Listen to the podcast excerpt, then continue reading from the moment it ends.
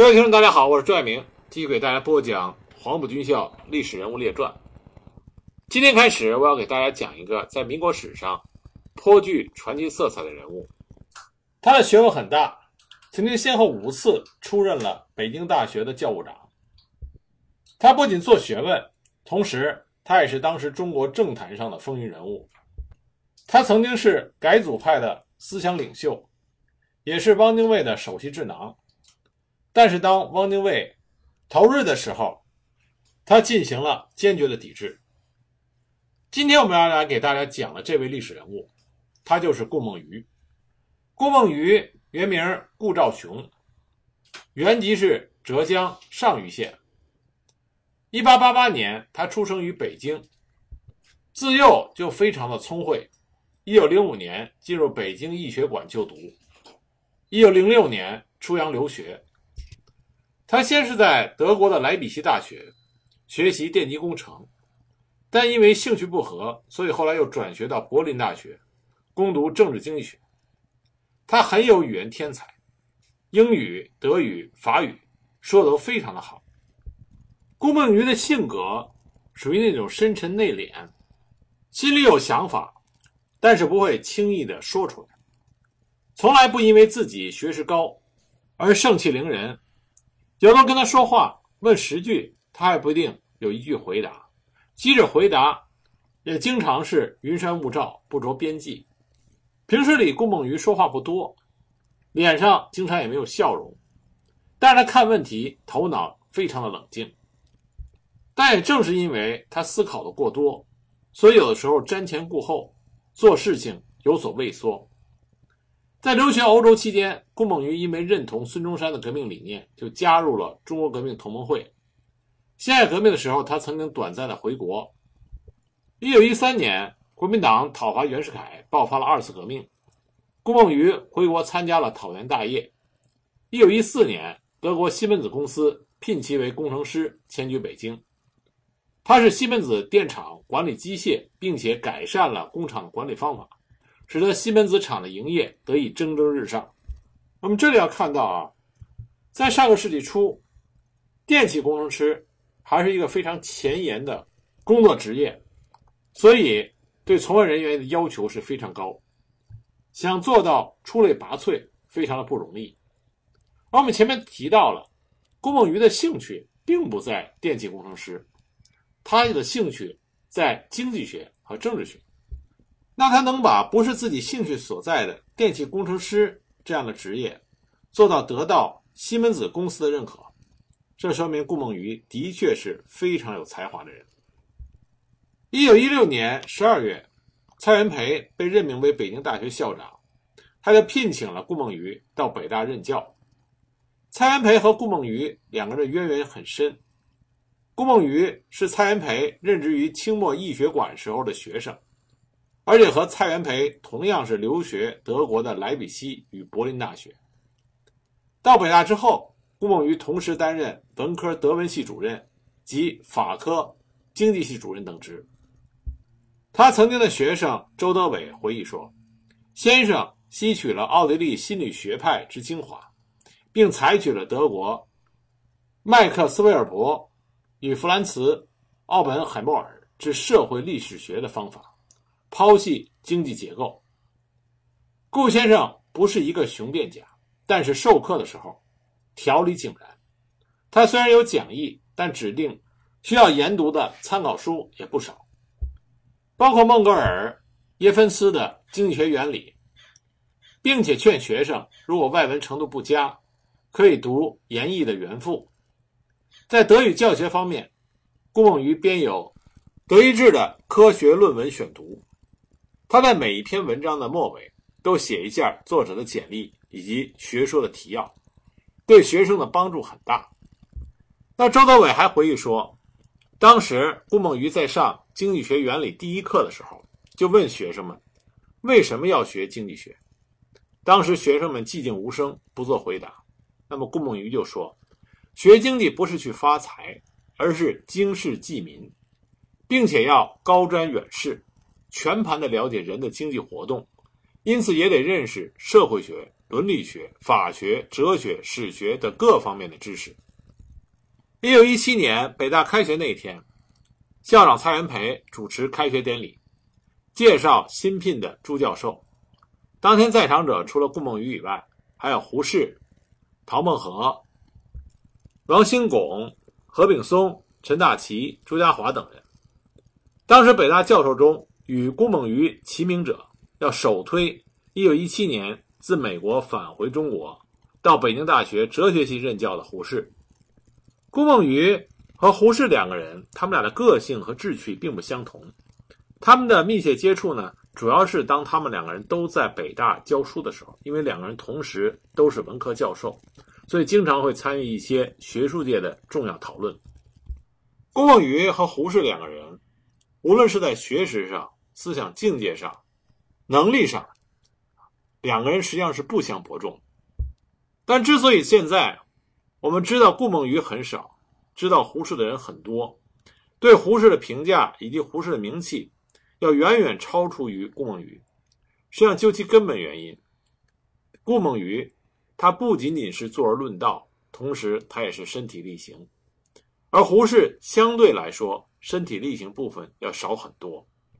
在我们之后的讲解里，大家会看到，顾梦渔用句俗话来说，就是在这个红尘中。沾染了太多的因果，尤其是政治上的因果。对顾梦渔的评价不像对胡适，胡适身上评价更多是学术上、思想上、为人上，但是顾梦渔的身上有太多的政治因素，所以才让我们雾里看花，看的是朦朦胧胧。在北大期间，顾孟余和胡适两个人除了正常的学术议题讨论以外，两个人也因为学校的行政与学生事务这些方面的工作，有着不少的交集和共事的机会。比如说，一九二零年十二月之后，北京政府有好几个月发不出高校与中学教职员的薪水，所以各校就出现了教师罢教、学生罢课的情况。而恰在这个期间，校长蔡元培出国考察，所以顾孟余和胡适一起共同协助北大就此事。与其他的大学商讨改进对策。在这个期间，顾孟余再次当选为北大的教务长。当时他力辞连任，啊，不愿意连任，想要请胡适接手，但胡适不愿意。很多时候，胡适更愿意做一个冷静的旁观者，而不愿意做一个热情的参与者。一九二一年十月十一日，北大开学典礼上，蔡元培邀请胡适致辞，胡适讲了三十分钟。谈到了如何提高大学生的程度，并且希望学生要有决心，以后不要再罢课了。讲完之后，胡适觉得不妥，又补充了几句。他说：“说的话也有我不应该说的，有很多话应该是杰民先生或者是孟余先生说的。当我起立的时候，学生大鼓掌欢迎我；我上台以后，他们又鼓掌。他们这种好意，我只能用老实话报答他。”从胡适的这番话里，我们可以看到，当时学校的行政领导应该是蔡元培和顾孟余，但在学生心目中，胡适非常受到欢迎，地位不比这两人来的低。很快，顾孟余辞去了教务长。一九二二年四月，由胡适当选教务长。到了一九二四年四月二十五日，教务长再度改选，而顾孟余以八票再次当选。顾孟余在北大，他博学多才，所以很受北大师生的爱戴。他在北大期间曾经主持过为美国哲学家杜威和英国哲学家罗素授予博士学位的典礼，在典礼中，他发表了演讲词。他在说演讲的时候，先讲一遍中文，再讲一遍英文，然后再讲一遍法文和德文。他的措辞发音，听的人无不钦佩。当时就有外国友人说，他的外语发音基本上和母语是相同的。每次顾孟余讲课，基本上都是座无虚席，一定要安排在北河一二北大第三院的大教室才容纳了下来。来听讲的，除了本系选课学生以外，其他系的学生都有，甚至还有很多校外人士也来旁听。蔡元培先生主持下的北大，倡导的是兼容并包、思想自由的学术思想，这使得北大成为了新文化运动的摇篮和五四运动的策源地。作为教务长的顾孟余，运筹帷幄，功不可没。在此期间，他还积极地为《新青年》撰稿。顾梦渔和李大钊的关系非常好。李大钊以《我的马克思主义观》作为首篇文章，编辑《新青年》杂志一期马克思主义专号的时候，就收有顾梦渔的文章。顾梦渔的文章叫做《马克思学说》。顾梦渔身体力行，积极参与到政治当中去，并不是为了他的一己私利，更多的是为了这个国家和民族的前途。他认为。三民主义是共同的政治理念，国民党组织力量则是最重要的政治资产。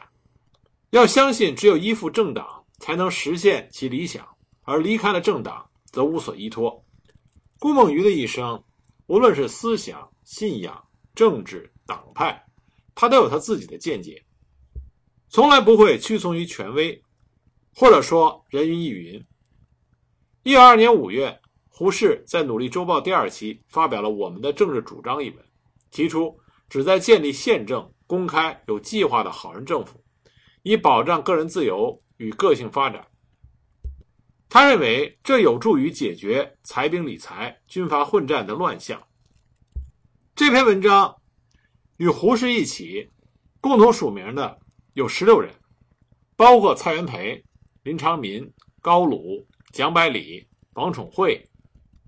王兴拱、顾维钧、陶之行、梁漱溟、李大钊等等，但是关于这些署名人呢，前后有个改动。比如说蒋百里，在刚开始时候他是署名人，但是后来在发表的时候，署名人里边把蒋百里去掉了。那么蒋百里之所以被去掉，并不是因为他本人不想署名，而是因为蔡元培觉得蒋百里。属于梁启超研究系的人，当时梁启超的研究系想控制北大，所以蔡元培为了避嫌，把蒋百里的名字特意给拿掉了。为这件事情，梁启超和林长民非常不满，说是蔡元培和胡适有意排挤他们研究系的人。可是当时北大这些有名的政治、经济、哲学系的教授里，只有一个人是主动要求不在这篇文章上署名的。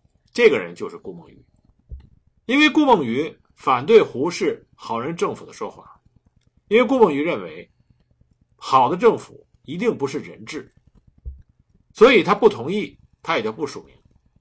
那么这同时也说明，胡适和顾梦渔两个人在很多问题上的看法是相左的。不过很快，顾梦渔就离开了他的教书育人的学者生涯，开始。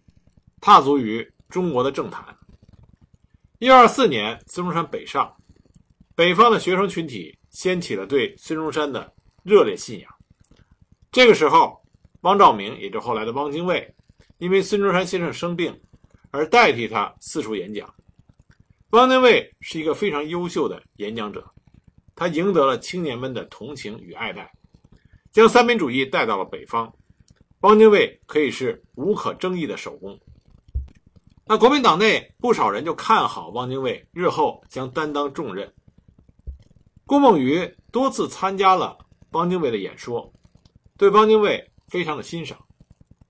那么在孙中山生前，李大钊曾经向孙中山推荐过顾梦渔。当时孙中山让李大钊将北方的一些杰出人才推荐给他。那么在李大钊推荐名单上，第一人就是顾梦渔。而顾梦渔他本人也有加入国民党的意愿，所以就得到了孙中山的认可。在孙中山死后，顾梦渔加入了中国国民党。从这天起，在很长的一段时间，他都成为汪精卫的左膀右臂、重要的幕僚和首席智囊。顾梦渔是在1924年加入了中国国民党，他的入党介绍人是蔡元培和李时增。当然，蔡元培观察形势。知道汪精卫将来不论居何名义，应该是孙中山最适宜的继任者。但是汪精卫的缺点是太感情化，容易冲动，考虑事情欠周密，所以应该有一位深沉冷静的人辅佐他。最后选定的人就是顾梦渔，因此蔡元培和李时增介绍他入党，然后将他介绍给了汪精卫，并且专门跟汪精卫建议有事情。和顾梦渔商量，那顾梦渔为什么选择了汪精卫呢？他清楚地了解汪精卫和蒋介石的差异。汪精卫是书生，蒋介石是军人。顾梦渔认为汪精卫比较容易受影响，而蒋介石并不是可以被轻易说服的人。他身边的亲信像张静江等人都已经是老者。陈果夫本来是绸缎店的经理，毫无知识。顾梦渔羞耻，与之为伍，所以顾梦渔一生都被归类于汪精卫的人物，是改组派的大将。即使他后来与汪精卫决裂，投入到蒋介石的阵营，但始终被视为外人，没有办法进入到蒋介石的核心班底。郭沫若在加入了中国国民党之后，他积极的参与政治活动。一九二五年，郭沫若应广州国民政府的邀请，先后出任了广东大学校长、中山大学副校长。当时他还曾经到黄埔军校担任政治讲师。在一九二六年一月，国民党第二次全国代表大会上，郭沫若当选为中央执行委员。顾孟余在政治上要比胡适成熟的更早。一个最明显的例子。就是一九二五年初的善后会议，这在当时是一个非常重要的事件。北京政变之后，段祺瑞以解决时局纠纷、统筹建设方案为宗旨进行了一个会议，这就是善后会议，来回应孙中山召开国民会议之提议。顾孟余、胡适两个人对这件事有不同的看法。简单的来说，胡适仍然在延续他的《我们的政治主张》一文中。提到的“好人政府”的概念，胡适认为，我是不怕人骂的。我之所以愿意加入善后会议，一来自己素来主张与此比较接近；二来不愿意学时髦的人谈国民会议；三是看不过一般人的轻薄论调。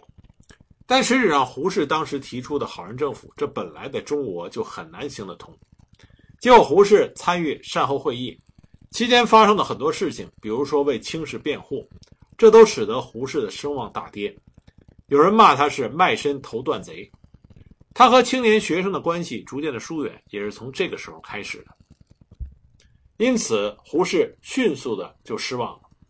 在二月十八日会议召开的时候，胡适对于段祺瑞没有能够停止国内的军事行动感到失望，所以就撰写了退出善后会议一文。三月六日，在《晨报》上刊出了胡适辞职的消息。而顾孟余和胡适相比，则采取了不同的应对方式。段祺瑞知道北大的教授中最具有盛名的一个是胡适，一个就是顾孟余，于是就给两个人都下了聘书，希望他们参加善后会议。胡适就答应了。顾梦余很明显在政治上就成熟很多，他不露声色。接到聘书之后，立即退还，并且在北京《晨报》登出了一则启事，声称梦余绝不入此猪圈，写的非常的凌厉。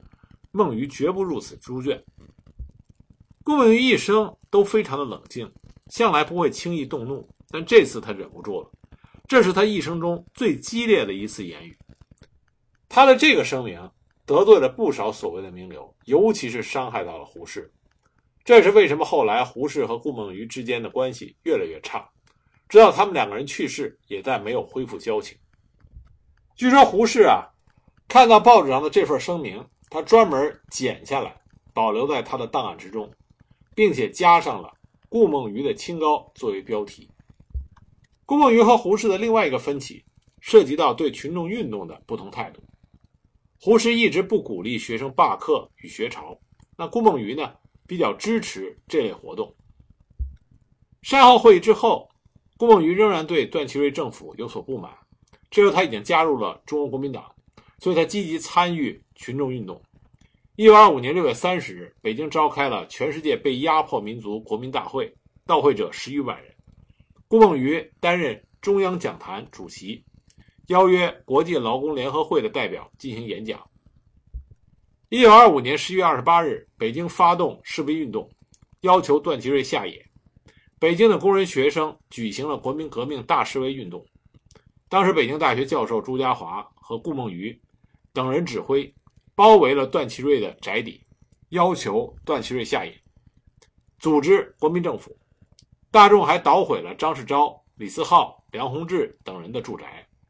接着，一九二六年又发生了三一八事件。冯玉祥的国民军与奉军作战期间，大沽口的守军炮击了日本军舰。日本等国认为违反了辛丑合约，对北洋政府提出抗议。由国民党中央政治委员会北京分会以及国民党北京市党部在北京发动了群众运动，进入到天安门抗议，要求废除所有不平等条约。一九二零年三一八的抗议大会，由徐谦、顾梦渔、李大钊等人主持，并且发表了宣言。这次集会遭到镇压，有四十余人身亡。一百五十多人受伤。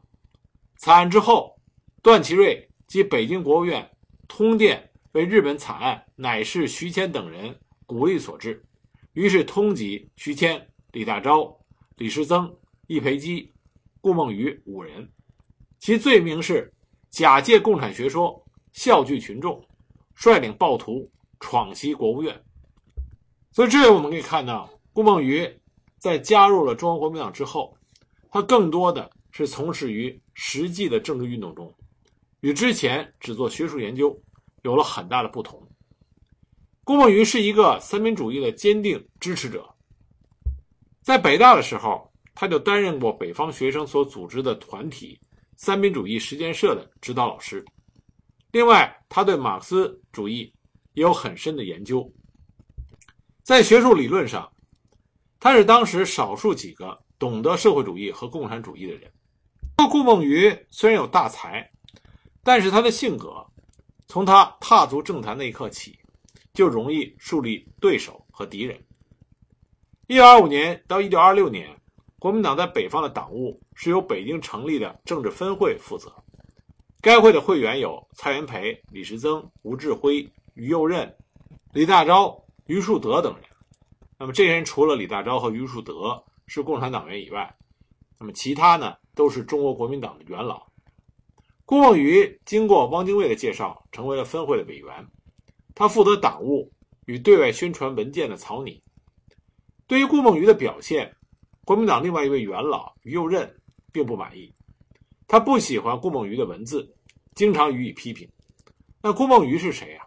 他自尊心极强，认为这是侮辱，所以和于右任发生了激烈的冲突。甚至两个人发展到不愿意一起开会的地步。那么后来呢？在顾孟余担任铁道部长的时候，于右任正在执掌监察院，所以就对他进行了弹劾。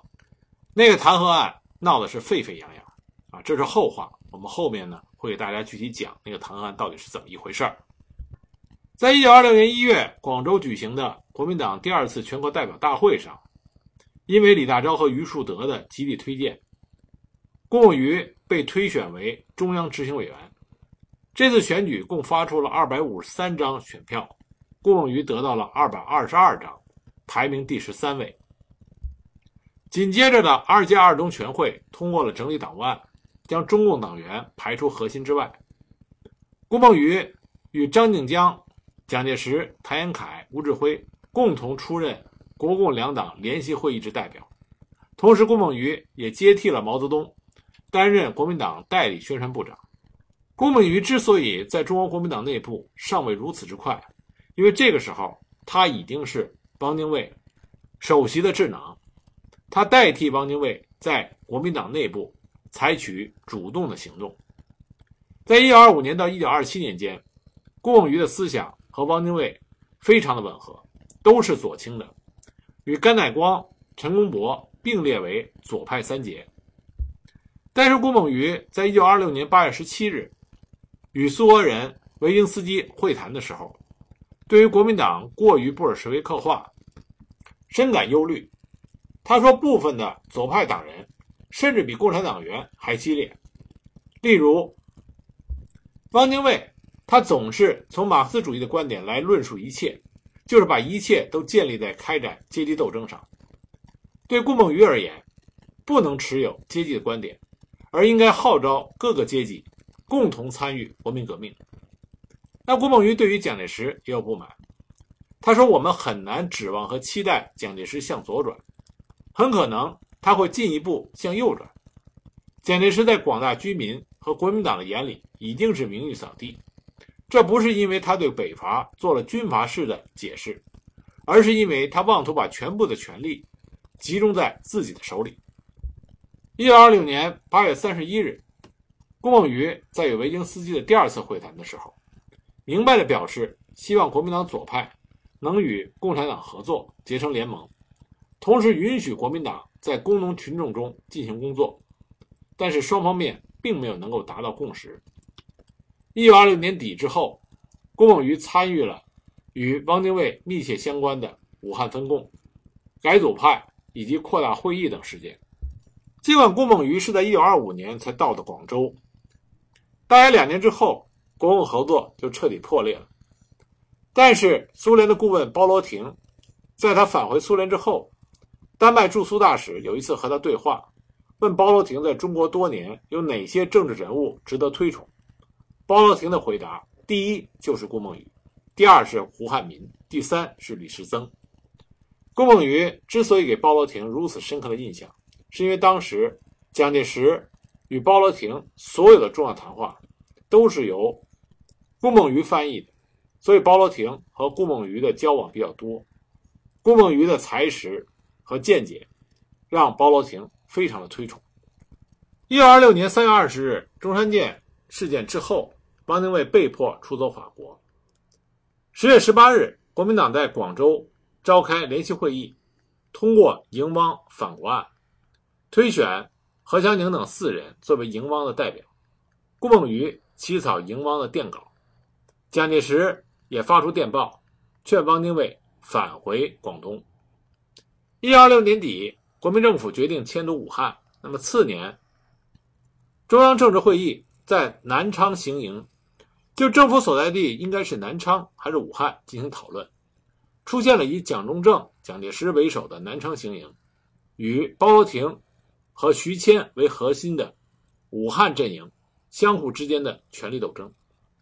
顾孟余对于这件事情的态度有些摇摆不定，他一方面与张静江一样支持蒋介石设于南昌的提案，另外一方面似乎又倾向于陈公博、孙科与宋子文等人。迁都武汉的看法，他认为唯有国府迁到武汉，党才免得分裂。